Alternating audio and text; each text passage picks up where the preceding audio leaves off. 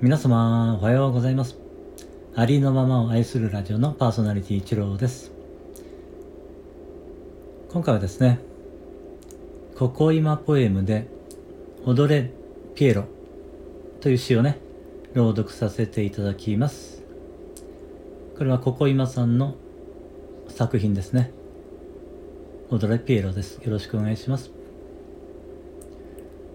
とりあえず、君の目から流れた涙の形を僕の左頬に描こう。そして僕は踊り始める。君の目に僕が映ってることを確認しながら。いろんなことがあったよね。言葉にできないことがあったよね。だから君は泣いた。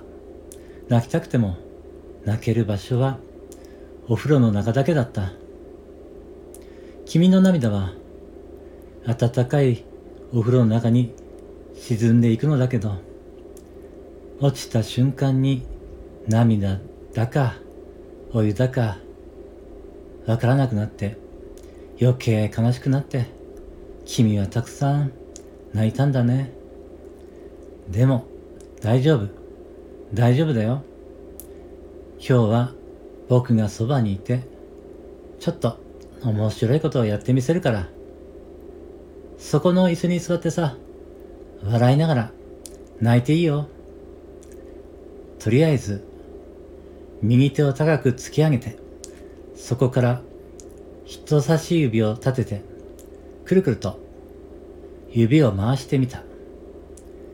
腕をあちこちに動かしながら、目をパチパチまばたきして、そして君を見た。君の涙が空に昇って小さな小さな雲になり、ひとときの雨を降らせたなら、雫に気づいた黄色い花が、そっと一輪、咲きほころぶ。君は喜ぶかな？君の流した涙が、黄色い花を咲かせたよ。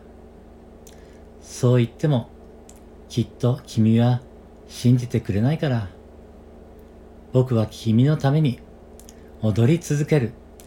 踊り続けて、君がこそっとあくびをしたのなら、それでは、この辺りで、お開きね。僕はウインクして、さよならする。踊れピエロ。僕の生きる道はここにある。明日は明日で、どこかの場所で流れた涙の形を左頬に描き、とんがった靴の先をトントンと鳴らしてから踊り始める。それだけさ。踊れピエロ。僕の生きる道はここにある。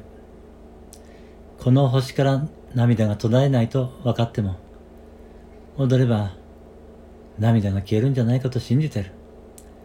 明日は明日で、どこかの場所で、へんとこな帽子を斜めにかぶり直してから踊り始める。それだけさ。僕はピエロ。それだけなのさ。ここ今ポエムで踊るピエロという詩のね、朗読をさせていただきました。